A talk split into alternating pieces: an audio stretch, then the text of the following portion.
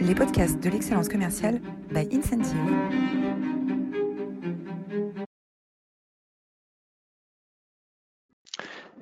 Bonjour à tous, bonjour à toutes, bienvenue dans cette nouvelle édition des masterclass de l'excellence commerciale.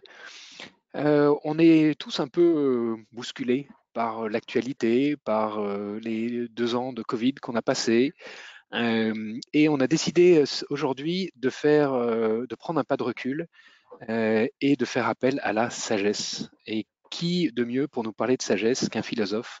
On a l'immense plaisir de recevoir aujourd'hui Pierre Delbé. Bonjour Pierre. Bonjour Roland. Bonjour Anouk. Bonjour. Alors vous êtes toujours aussi, aussi merveilleux, aussi formidable. vous étiez la semaine dernière plus de 200 pour écouter Hubert Joly. Hubert Joly qui est venu nous présenter son livre L'entreprise, une affaire de cœur, où il raconte finalement l'extraordinaire aventure du retournement de Best Buy qu'il a pris en état de quasi-faillite en 2012 et qu'il a remonté pendant sept ans pour en faire le leader mondial de la distribution d'électronique grand public avec 125 000 salariés. Il nous a surtout parlé de l'aventure humaine qu'il a vécue et comment il a redonné du sens à tous ses collaborateurs qui faisaient face à la, à la concurrence drastique d'Amazon. Je vous invite à retrouver cette masterclass tout à fait exceptionnelle sur notre chaîne YouTube ou sur votre plateforme de podcast préférée. Euh, alors aujourd'hui, nous allons, euh, euh, nous allons parler de, philosophie. avant ça, bah, les, les, masterclass de l'excellence commerciale sont rendus possibles par Incentive. Incentive, c'est une plateforme qui permet à la fois d'automatiser le calcul, les partages et les validations de, de salaires variables euh, on aura l'occasion d'en parler pendant cet entretien, euh, mais également de structurer la démarche de coaching des managers vis-à-vis de, leurs collaborateurs. Euh, on travaille aujourd'hui dans une vingtaine de pays, dans des univers aussi différents que la banque, l'assurance, la santé ou l'industrie. Euh, alors aujourd'hui, euh, bah, nous, allons, parler euh, philosophie, nous allons parler notamment d'Aristote hein, pour illustrer certains des concepts que Pierre nous décrit dans son, dernier ouvrage, Aristote dit clés pour repenser le management. Peut-être qu'à nous qu'on peut commencer par un portrait de Pierre. Oui, avec plaisir. Pierre Delvé, vous avez étudié à la Sorbonne à Paris vous avez été chercheur à l'université de Stanford. Vous avez passé un an et demi à travailler sur votre doctorat sur l'éthique du sacrifice et l'anthropologie moderne. Vous avez longuement hésité entre une vie en entreprise et vous consacrer à la philosophie. Et vous avez finalement réussi à concilier les deux grâce au secteur de la communication. En 1980, vous créez votre première entreprise, Camino, réalisant des logiciels sur la connaissance de soi et d'aide à la création d'entreprises. Vous êtes donc aujourd'hui docteur en philosophie et consultant d'entreprise. Vous êtes d'ailleurs le fondateur de IFAE Conseil, entreprise de conseil et de coaching basée sur une approche philosophique. Et les sujets qui vous sont chers sont ceux de l'amélioration du bien-être en entreprise, de l'amélioration des relations humaines. C'est donc un honneur de vous recevoir aujourd'hui. Merci, merci Anouk. Ah, on, est, vraiment très très heureux parce que bah, ça, va nous, offrir une bouffée d'oxygène, euh, cette, masterclass avec toi Pierre.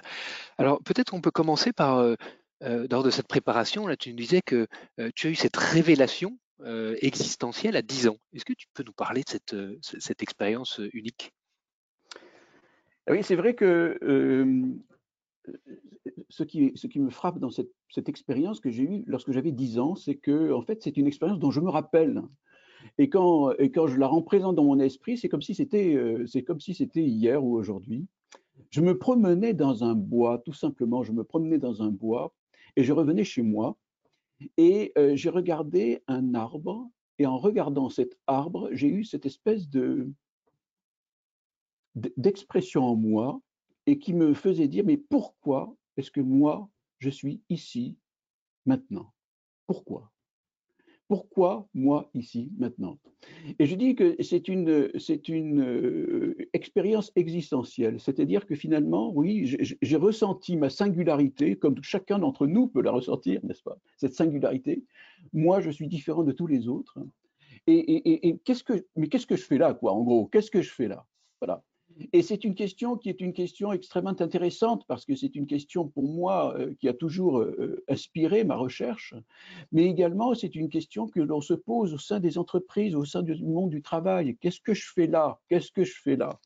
Est-ce que ce que je fais là, ça a du sens ou pas? Voilà, donc c'est une question que l'on peut décliner dans plein, plein, plein d'univers dans plein de, de, situations. Et, euh, et, je crois que c'est une question qui a le mérite d'être une question exploratoire. Euh, c'est pas une question forcément angoissante. Mais qu'est-ce que je fais là? Est-ce que je fais bien? Est-ce que je suis dans la culpabilité de ce... Non, c'est une question exploratoire au sens où il y a dans ce questionnement une promesse. C'est que je vais découvrir quelque chose. Je ne sais pas ce que je vais découvrir, mais en allant dans cette question, je vais découvrir quelque chose. Voilà. Et on va essayer de le découvrir ensemble euh, aujourd'hui. Alors, euh, tu, euh, publies cet ouvrage, là, Aristote, 10 clés pour repenser le management. Est-ce que tu peux nous dire, un, pourquoi Aristote Et deuxièmement, peut-être nous dire, le management, ça n'existait pas au, moment d'Aristote. Quand est-ce qu'est né ce concept de management et, et, quels sont les concepts qu'on peut utiliser dans la philosophie pour repenser le management? Oui, alors, donc pas d'anachronisme le terme de management n'est pas ni en grec ni en français dans le texte d'Aristote, c'est une affaire entendue. Euh, euh, mais ceci dit, je suis convaincu, et c'est pour cela que j'ai écrit ce livre, entre autres, euh, c'est que je suis convaincu effectivement que la philosophie d'Aristote peut apporter quelque chose dans la compréhension et dans l'esprit du management. alors pourquoi? Parce que le management, on ne le sait pas toujours, on croit souvent que l'étymologie du management ou que c'est un mot qui est anglais, anglo-saxon, etc. Alors c'est sûr. Mais en réalité, quand on regarde bien, c'est un mot qui vient du latin. Euh, management, c'est la main, manus d'abord. Et on sait très très bien dans toute l'histoire de la symbolique que la main, n'est-ce pas, la main de la justice est la main de créateur, la main du créateur de Michel-Ange et un, exactement, et un symbole d'autorité de pouvoir. Et il y a une autre chose qui est extrêmement intéressante, c'est qu'au XVIIe siècle, maneggiare voulait dire tenir par la main un cheval. Et l'emmener, ce cheval, on l'emmenait au manège, même étymologie que management. C'est quand même marrant de voir euh, ça, c'est quand même curieux. Voilà. Et qu'est-ce que c'est que cette tenue? Vous voyez, euh, j'aime beaucoup, euh, tu vois, j'aime beaucoup cette, idée très simple, parce que c'est un geste très simple. Manager, c'est tenir. Tenir quoi? C'est tenir un procès, c'est tenir une équipe, c'est tenir, etc. Et j'aime beaucoup cette tenue du cheval. Pourquoi? Parce que dans le manège, qu'est-ce que je vais faire? Si jamais je le tiens trop fort, mon, mon, cheval, il va être paralysé. Si je ne le tiens pas assez, il va aller à U et à Dia. Donc il faut le tenir. Oui, tu vois, il faut le tenir. C'est une juste mesure pour qu'il fasse de belles figures, mon cheval, parce que je voudrais qu'il fasse de belles figures. Il faut que je le tienne tout en le laissant suffisamment libre. Voilà. donc, on, voit tout de suite que le management, c'est une certaine tenue, une certaine mesure, une certaine mesure. Et alors, qu'est-ce qu'Aristote? Pourquoi est-ce que tu as choisi Aristote parmi le, parmi l'ensemble des philosophes euh, Pourquoi particulièrement Aristote? Et quels sont les concepts euh, qui peuvent nous, nous aider à réfléchir le management? Alors, il y a un concept clé chez Aristote. C'est le concept de d'excellence le mot existe chez Aristote, c'est arrêter en, grec. Et en fait, ça a donné le mot, euh, le mot latin de vertu, sauf que mot vertu, c'est un petit peu ennuyeux, et le mot d'excellence, c'est un mot qu'on utilise davantage dans les entreprises. Mais qu'est-ce que c'est que cette excellence chez Aristote? L'excellence chez Aristote est toujours dans une certaine mesure, une médiété. L'homme courageux est un homme qui n'est ni téméraire, excessivement courageux, ni pusillanime, ni faible, ni peureux. Il est entre deux. Et donc, on voit bien en ce sens-là que euh, euh, Aristote a une vision de, l'action humaine, a une vision de l'action humaine qui est toujours dans une certaine mesure. Et cette mesure-là, eh, eh bien, effectivement, je fais le lien avec le management, parce que je, crois qu'effectivement, de la même manière qu'Aristote a réfléchi sur, sur la mesure, voilà, il ne faut, faut pas être dans l'excès, il ne faut pas être dans le burn-out, il ne faut pas être non plus dans, le, dans, le, dans, le, dans la négligence il faut vraiment s'engager. il, faut être capable de s'engager, mais dans, une certaine mesure pour aller loin, dans le long terme, etc. Eh bien, je crois que ça, c'est quelque chose euh, euh, où on voit que Aristote euh, a des choses à nous dire, justement, sur cette médiété. C'est le terme qu'il utilise, médiété. C'est-à-dire, c'est un juste milieu. C'est un milieu qui n'est pas une espèce de milieu médiocre, mais c'est un milieu qui est un sommet c'est un sommet, c'est-à-dire que c'est quelque chose euh, euh, vraiment qui est, euh, qui est, une excellence, voilà, qui est une excellence, voilà. Alors, on, parle beaucoup, quand on, associe la philosophie, la sagesse, on, pense tout de suite à l'éthique. Hein, on pense tout de suite à l'éthique. et, efficacité et éthique sont souvent, et notamment dans le milieu commercial, remis en cause. Euh, par la loi, par les, différentes, euh, directives que les entreprises peuvent, peuvent, mettre, peuvent mettre en œuvre. Euh, c'est de l'éthique, on parle d'éthique managériale, on parle d'éthique commerciale, on parle d'éthique du business. comment est-ce qu'on peut penser l'efficacité et l'éthique alors, sans aller dans des lieux communs, finalement, cette, médiation, est-ce qu'il y a une médiation ou est-ce qu'il il y a un besoin, une, recherche d'absolu de la part des organisations Où est-ce qu'on trouve ce, chemin pour manager avec éthique, avec éthique et avec efficacité? Alors là-dessus, Aristote a une, toute une réflexion qu'il mène et qu'il mène avec son concept de prudence. Le mot qu'il utilise, c'est phronimos et, c'est la prudence. Alors, encore une fois, en français, le mot prudence a encore ce caractère un petit peu, un peu craintif, un peu pusillanime, un peu, vous voyez, euh, tu vois, euh, l'idée que, bon, non, l'idée euh, d'Aristote, c'est précisément que l'homme prudent est celui qui a l'intelligence de la situation. Et cette intelligence de la situation-là, c'est-à-dire qu'il est synchrone avec le monde dans lequel il est, avec la situation qu'il comprend, euh, à, la fois, à, la fois, dans le détail et dans sa globalité pour prendre la bonne décision. Voilà l'homme prudent d'Aristote. Et l'homme prudent d'Aristote, évidemment, euh, euh, on, peut considérer que c'est le bon manager, que c'est celui qui prend les bonnes, les bonnes décisions, c'est celui qui, etc. Et quel est le rapport avec l'éthique? Eh bien, c'est ça qui est assez intéressant, c'est que la prudence est une vertu éthique chez Aristote. C'est pas simplement une vertu de l'habileté, si je puis dire. Parce que pour lui, un homme habile qui ne serait pas éthique n'est pas complètement efficace. Il lui manque quelque chose. L'éthique est en ce sens-là, chez Aristote, le couronnement, le couronnement de l'habileté. Hein. C'est-à-dire que lorsque je suis en train de vendre, non seulement je sais bien vendre, mais le couronnement de l'acte de vente, c'est lorsque je développe et je suis capable de développer avec celui à qui je vends une relation qui est une relation humaine et une relation de confiance réciproque. Alors là, oui, tu vois ce que je veux dire. Là, j'entre vraiment dans une relation qui est sur le long terme. Effectivement, je peux être habile, je peux être adroit, je peux fourguer ma marchandise. C'est ce que l'on dit souvent du commercial, hein, n'est-ce pas? Euh, C'est la suspicion universelle, qui existe chez les latins, et exactement comme chez les Chinois antiques. Il y a toujours cette suspicion du commercial.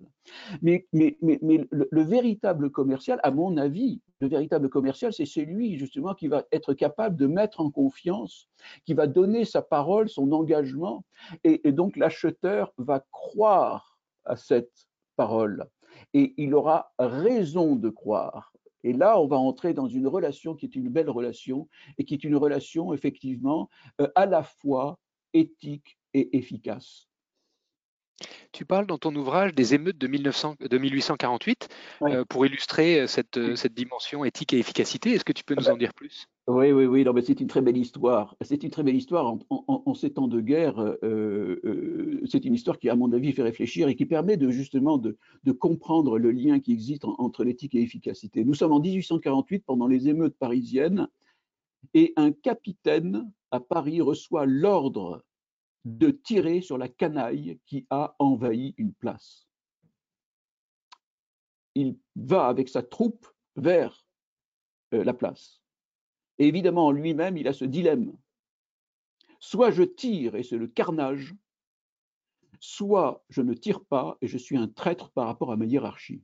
Dilemme, dilemme, on peut très très bien imaginer hein, que ce dilemme-là, on le met dans l'entreprise, ça marche très très bien. On a des dilemmes qui sont effectivement de l'ordre de l'éthique et de l'efficacité. Je suis efficace, mais je fais un carnage éthique, et je suis éthique et je ne fais pas euh, mon boulot efficacité.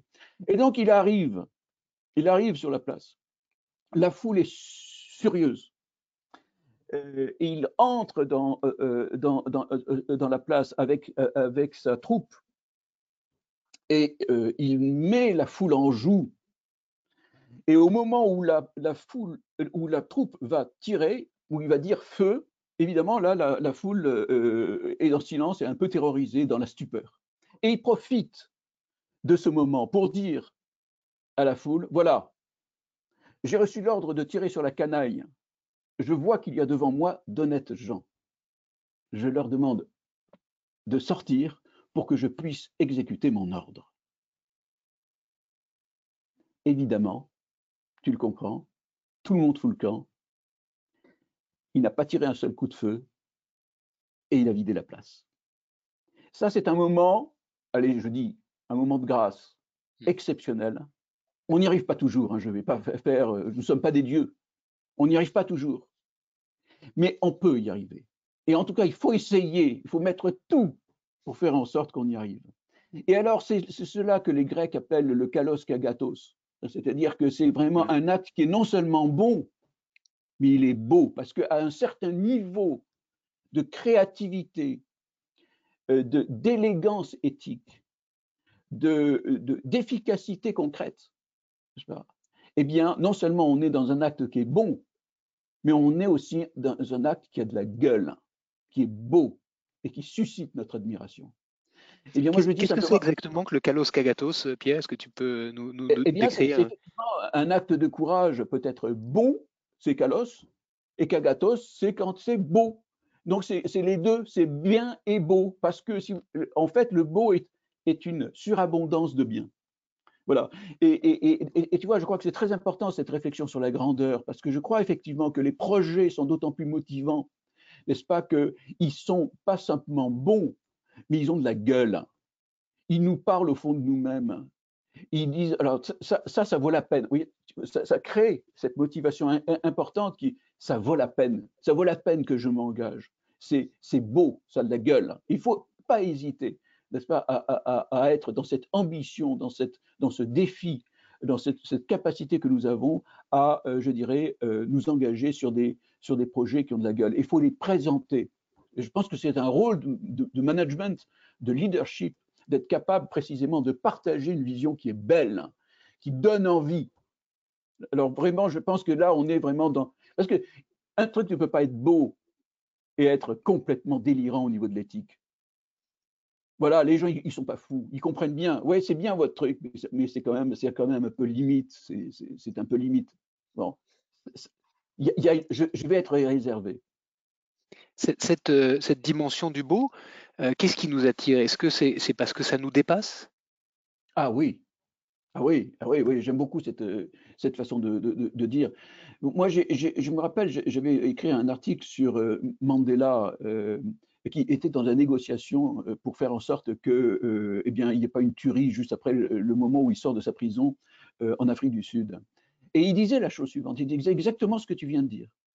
Il disait, vous savez, ce qui est, très fort, c'est lorsque euh, mon interlocuteur comprend que ce à quoi je me réfère, ce n'est pas simplement mon intérêt et mon point de vue. Même s'il est bon et correct, je me réfère à quelque chose qui est plus grand que moi. Et si jamais c'est plus grand que moi, à ce moment-là, toi aussi, tu peux entrer. Nous servons quelque chose ensemble. Et nous le servons ensemble. En d'autres termes, je ne suis pas dans la domination dans la relation que j'exerce sur l'autre, je suis dans le service de quelque chose qui est plus grand que moi. Et ce service de quelque chose qui est plus grand que moi, là aussi, ça a de la gueule. C'est une invitation que je fais à l'autre. Et ce n'est pas simplement de la domination, c'est une invitation que je fais. Et quand je fais une, quelque chose qui est de l'ordre de l'invitation, de l'exploration, ça donne envie. Alors, il y a un autre sujet que tu abordes dans, ton ouvrage qui est euh, l'amitié. L'amitié, euh, l'amitié et le management. Euh, on a dans les cours de management classiques euh, euh, tout un chapitre autour de savoir garder une certaine distance avec ses équipes parce que souvent, on a, et on le voit beaucoup dans les équipes commerciales, des commerciaux brillants qui sont promus au rang de manager et qui se retrouvent du jour au lendemain avec à, gérer des, personnes qui, la veille, étaient leurs collègues et qui ont parfois du mal à, rentrer dans les épaules de, de managers et donc ça génère toutes sortes de déviances, des attitudes de petits chefs, ou au contraire des attitudes de copains-copains. voilà. Comment est-ce que le concept d'amitié peut nous aider à réfléchir à ces difficultés que des jeunes managers ont lors de leur prise de poste? Alors, deux choses. Deux philosophes, Aristote d'abord, l'amitié, il l'a défini en disant c'est une bienveillance réciproque. C'est magnifique. Je veux du bien pour toi et toi tu veux du bien pour moi. Bon. Deuxièmement, euh, euh, euh, Kant qui dit qu'en en fait, il n'y a pas d'amitié sans une pleine confiance réciproque. Et cette question de la confiance est une question absolument fondamentale. C'est pour ça que je, n'aime pas forcément les boîtes à outils managériales. je crois qu'il vaut beaucoup mieux comprendre que la relation managériale est une relation de confiance. C'est-à-dire que si jamais je suis capable de développer ta confiance et que toi aussi tu peux développer la mienne, nous serons dans une relation de confiance où la coopération va être possible. Et j'ai envie à ce moment-là de coopérer avec toi parce que j'ai confiance, indépendamment, euh, tu vois, de la fiche managériale sur euh, le conflit, sur la réunion de. bon, voilà. Euh, Aristote dit il y a trois sortes d'amitié. J'aime beaucoup et je, je l'utilise tout le temps dans mes topos. Trois sortes d'amitié l'amitié utile, l'amitié agréable et l'amitié honnête. Amitié utile, c'est quoi? C'est lorsque toi et moi, nous allons travailler ensemble. Et qu'est-ce qu'on va, on, va se rendre compte de quoi? C'est que toi, tu fais bien ton boulot et moi, je fais bien mon boulot. C'est la première chose qui nous est demandée.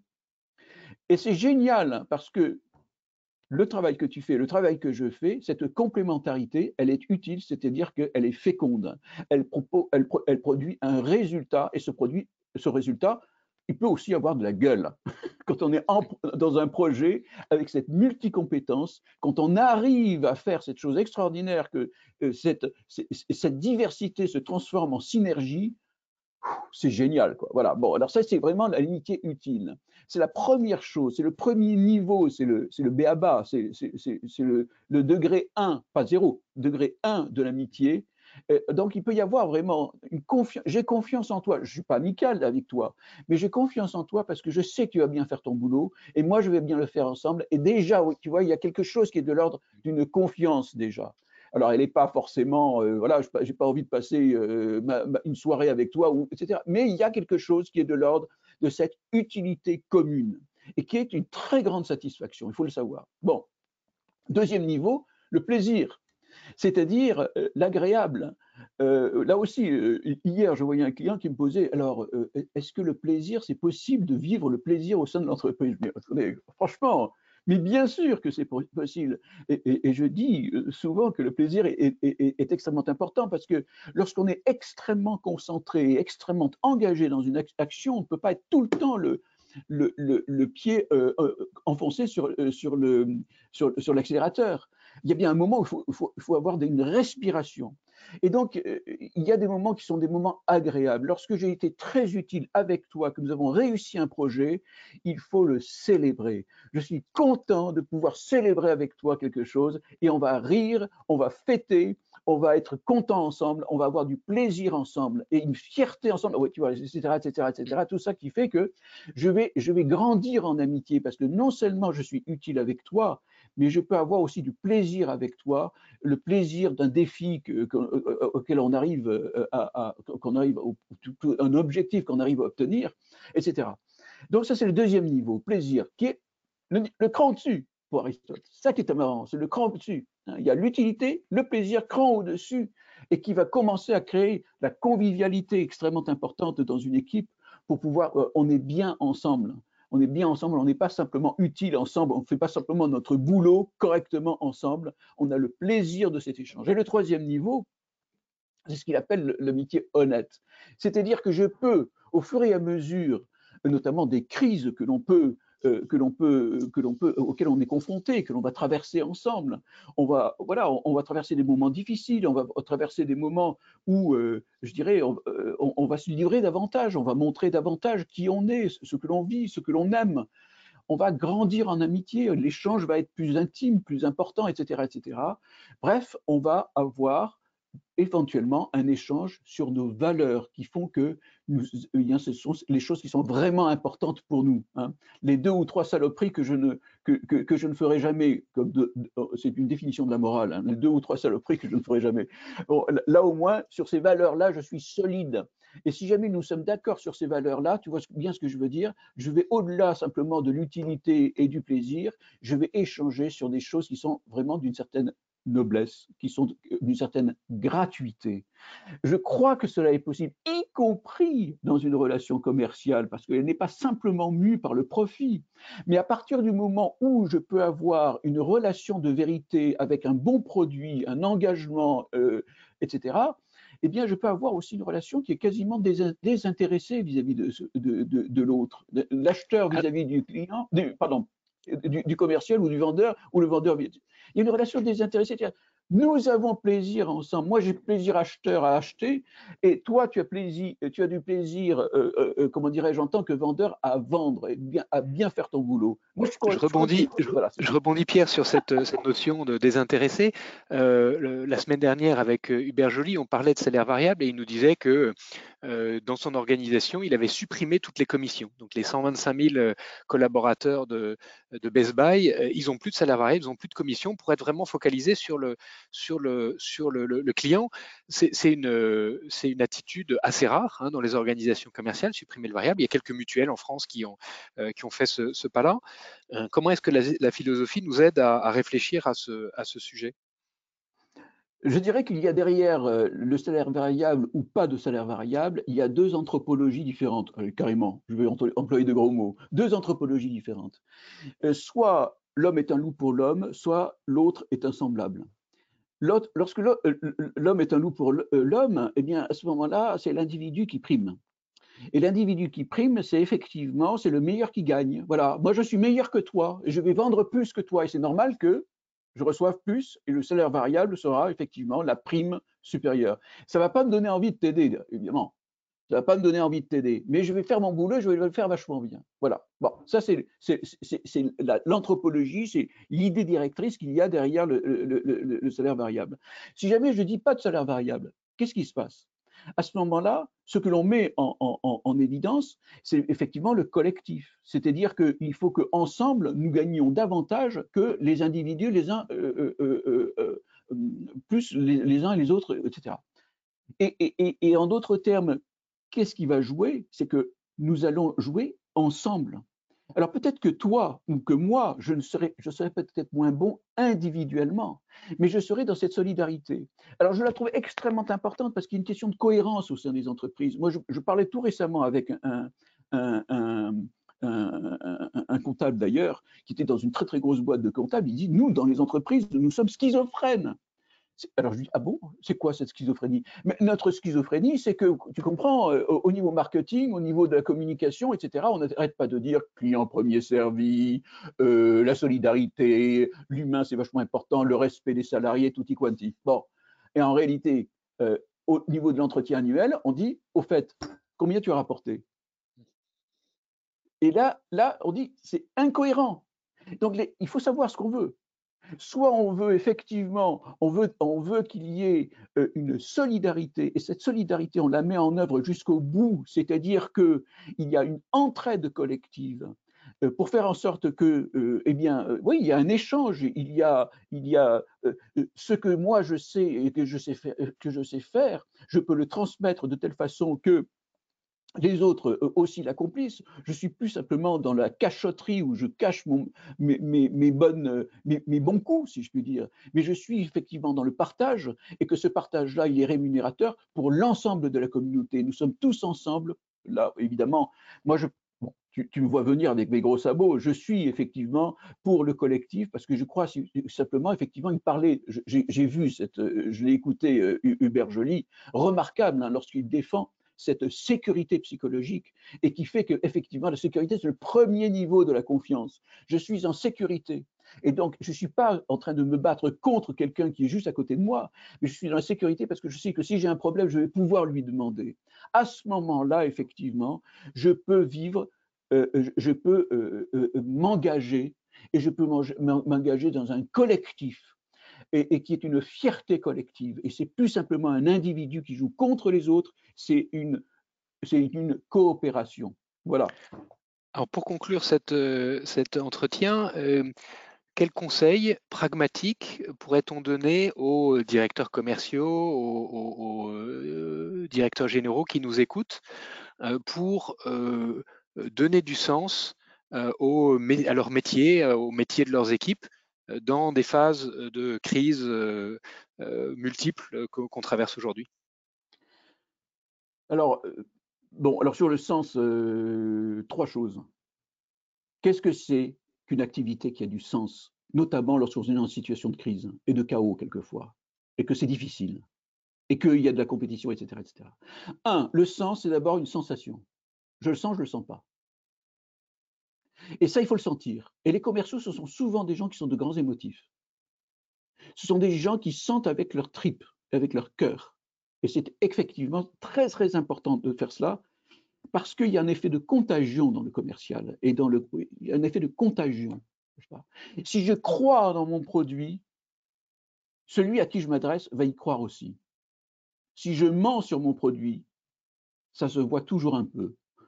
Même si je suis très, très, très, très, très fort pour mentir. En d'autres termes, il faut croire. Bon, c'est la première chose. Il faut sentir. Un, je le sens. Deux, signification. Est-ce que ça veut dire quelque chose? Qu'est-ce que cela veut dire? Qu'est-ce que c'est qu'une décision que l'on prend le jour J et le jour J plus 1, on prend la décision exactement inverse? Ça manque de sens. Il faut de la cohérence. Il faut que cela parle. Il faut comprendre. Et si jamais je comprends, à ce moment-là, je vais pouvoir m'engager. Troisième sens du mot sens, si je peux dire, c'est la direction. Et en ce sens-là, Aristote, euh, Aristote dit, non sans une certaine fierté, c'est moi qui ai inventé la cause finale. Le ce pourquoi nous sommes ensemble. Le ce pourquoi nous sommes ensemble, c'est ce qu'il appelle lui le bien commun. Et le bien commun, c'est précisément ce qui fait l'unité du tout. Et c'est ça qui est génial pour moi chez Aristote, c'est que le, le but commun, c'est ce qui nous unit, et c'est ce qui nous unit dans un but commun et non pas dans une forme commune, dans un, une façon qui nous enserre dans, dans, un, uniforme ou dans, un process commun. Quel est le but, ce pourquoi nous voilà. Et je crois euh, euh, simplement que si jamais nous sommes sur ces, sur, sur ces registres, qu'est-ce que je sens? Est-ce que cela me parle Est-ce que cela me parle? Ce que l'on me demande, n'est-ce pas, la stratégie commerciale que nous sommes en train de développer, est-ce qu'elle me parle? Si jamais je peux dire oui, vraiment, elle me parle, j'y crois à 100%. Vous voyez, tu vois ce que je veux dire? Waouh, là, là, ça risque de dépoter. Ça crée de l'énergie, une réflexion sur le sens, ça crée de l'énergie, une énergie commune. Et si jamais effectivement le but eh bien, on, le, défend en commun, on le comprend ensemble, là aussi, je, pense que voilà, on sait où est-ce qu'on va. Et donc, ça donne une très grande liberté d'abord, liberté d'action, et en même temps un, très grand désir, parce que c'est ça finalement l'énergie, c'est du désir que l'on a et que l'on met pour arriver à un but qui a du sens et qui, est, pertinent, qui est socialement euh, euh, valable euh, et, qui donne envie, quoi, et dont on est fier. Alors le sens comme sensation, le sens comme signification, le sens comme direction, euh, le, plaisir d'être ensemble, le sens d'être ensemble. Eh ben, merci Pierre de, de, cette, de, cet entretien euh, tout à fait unique. Euh, en tout cas, on sait pourquoi on est là aujourd'hui, pour, pour t'écouter et pour, pour s'inspirer de ces, de ces, de ces concepts qu'Aristote nous partage à travers ton, à travers ton ouvrage. dernière question traditionnelle qu'on pose à tous les, tous les intervenants dans, dans les masterclass. Est-ce qu'il y a une, une, citation qui t'inspire particulièrement? Alors, oui, il y en a une que j'aime énormément, et c'est celle qui est sur le frontispice du palais Chaillot, au musée de l'Homme. Alors, il y en a quatre. Et, c'est celle de Valérie. De Paul, Valéry, c'est ça? Paul Valéry, tu la connais? Ah, je, Ami, notre pas sans désir, il ne tient. Que j'aime énormément et qui se termine par Ami, n'entre pas ici sans désir. C'est le, c'est, le musée qui s'adresse aux visiteurs, comme la vie s'adresse à tout être humain, comme l'entreprise s'adresse à la personne. Il dépend de celui qui passe, que je sois tombe ou trésor, que je parle, que je parle ou me taise. Ami, n'entre pas ici sans désir. C'est magnifique. C'est magnifique parce qu'on est dans le désir. Ami, il dépend de toi. Nous avons ce pouvoir extraordinaire de transformer la réalité dans laquelle nous sommes. Nous avons ce pouvoir, eh bien, effectivement, de l'illuminer ou bah, d'accepter sa fadeur et donc euh, d'être dans une espèce de, truc qui, est ni fait ni à faire. Alors évidemment, nous avons ce pouvoir-là. Et je crois que, voilà, c'est pour ça que j'aime beaucoup cette phrase, ami, n'arrête pas ton désir. Si jamais nous avons du désir dans ce que nous faisons, nous allons avoir beaucoup de motivation et beaucoup de satisfaction. Merveilleuse citation. Merci, euh, Pierre. Quelques, euh, suggestions euh, pour aller plus loin. Bien sûr, précipitez-vous à la FNAC pour acheter Aristote, 10 clés pour repenser le, management. Vous y retrouverez nombre de, concepts, d'anecdotes que, tu nous as partagé aujourd'hui, Pierre. également un autre, ouvrage que tu as publié en 2018, les méditations sous forme d'un ABCD, hein, le travail inspiré aux, éditions de l'Armatan. et puis également la philosophie au secours du management euh, Patrick, euh, euh, Patrick Erard aux éditions de Citre. et puis une, conférence d'André Comte-Sponville sur le sens du travail, bonheur et motivation disponible sur, YouTube. Voilà, et eh ben écoute, si tu as encore quelques minutes avec nous, Pierre, on sera ravi de, te garder et, nos auditeurs ont certainement des, questions suite à, cet entretien. vous pouvez poser vos questions directement sur, sur la plateforme GoToWebinar, sur le, sur la droite et euh, Anouk va nous les euh, partager. Alors Anouk, est-ce qu'on a déjà des questions de nos auditeurs?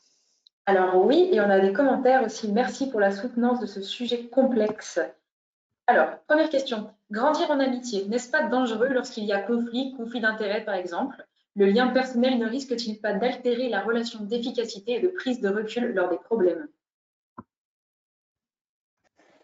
Bien sûr, Bien sûr, bien sûr, euh, je crois que c'est tout à fait juste.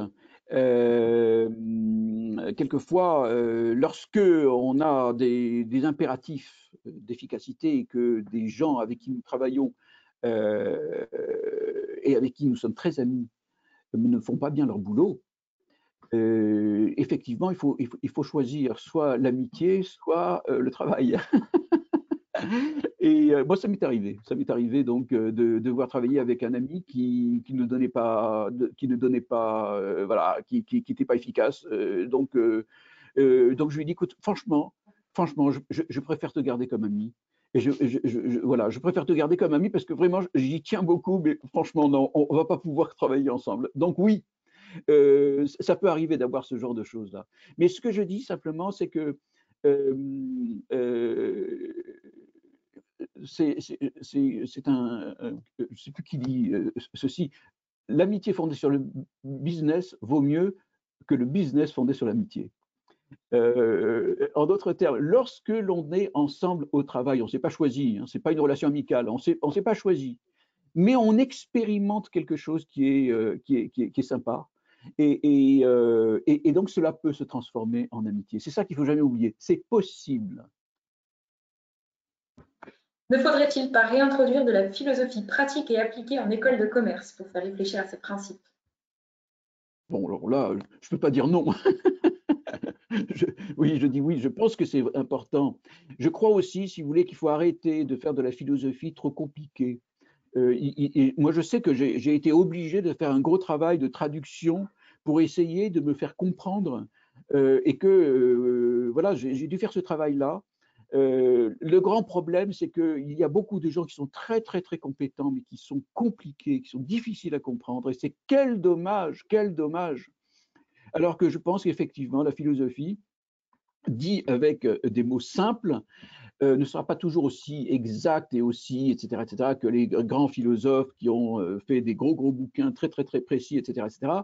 Mais euh, l'essentiel pour moi de la philosophie, c'est de donner envie d'être un peu plus sage, de mieux vivre et, de, et de, mieux vivre, oui, c'est ça, de mieux vivre. Sens, n'est-ce pas aussi le bon sens, c'est-à-dire la mesure, la capacité à voir les choses avec simplicité et modestie oui, oui, oui, absolument. Aristote a tout un truc là-dessus. Euh, vous avez tout à fait raison. Moi, j'aime beaucoup le bon sens. On disait de Louis XIV, il n'avait que du bon sens, mais il en avait beaucoup.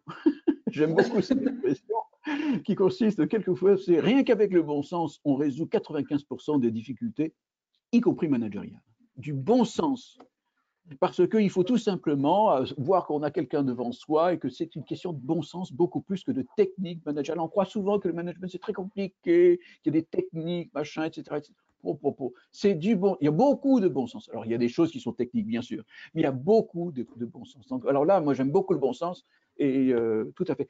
Bon, euh, Aristote va dans ce sens-là. Vous savez, il y a une chose extraordinaire. Aristote, il dit prenez une difficulté que vous avez à résoudre. Vous avez deux personnes. Il y en a une qui a des principes philosophique de haut niveau et une personne qui en a, qui a de l'expérience. Entre les deux, choisissez toujours la personne d'expérience. Aristote, qui a écrit la métaphysique, truc super compliqué, difficile, spéculatif, il avait très conscience qu'en matière pratique, l'expérience et le bon sens sont premiers. Vous parliez de réflexion sur le sens autour du produit, par exemple. En tant que directeur commercial, est-ce une bonne pratique, selon vous, d'organiser des ateliers tour de table autour du sens du produit pour que tous les commerciaux adoptent cette conviction?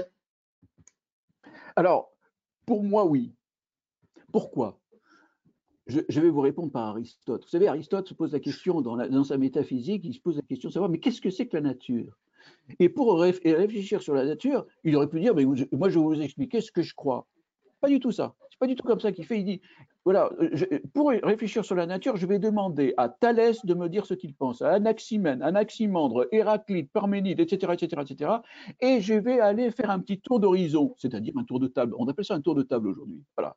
Il le fait avec la philosophie. Pour moi, c'est l'intelligence suprême, C'est d'être capable de comprendre ce que l'autre a à dire de vrai et de l'intégrer dans, sa propre pensée. Donc oui, bien sûr, bien sûr qu'il faut écouter ce que les gens ont, ont à dire parce qu'ils ont plein de choses intelligentes à dire, surtout lorsque vous êtes des commerciaux qui sont en lien avec des clients, qui ne sont pas les mêmes clients les uns avec les autres, etc. Et ils ont des retours à faire qui sont passionnants, qui sont extrêmement intéressants et dont il faut tenir compte dans une réflexion stratégique et globale. Alors, salaire fixe, salaire variable, n'a-t-il pas un risque dans un groupe à la rémunération fixe d'avoir un élément qui se laisse porter par la performance des autres? Oui, clairement oui. Mais je crois que le risque est à prendre. Et puis, il va se faire quand même engueuler par les autres. Hein. il va se faire engueuler par les autres. C'est quand même normal. Bon, non, mais je crois effectivement, c'est pour ça, si vous voulez, que là aussi, il faut de l'éthique. Et de l'éthique, elle n'est pas simplement, si vous voulez, euh, euh, one way, euh, C'est-à-dire que, voilà.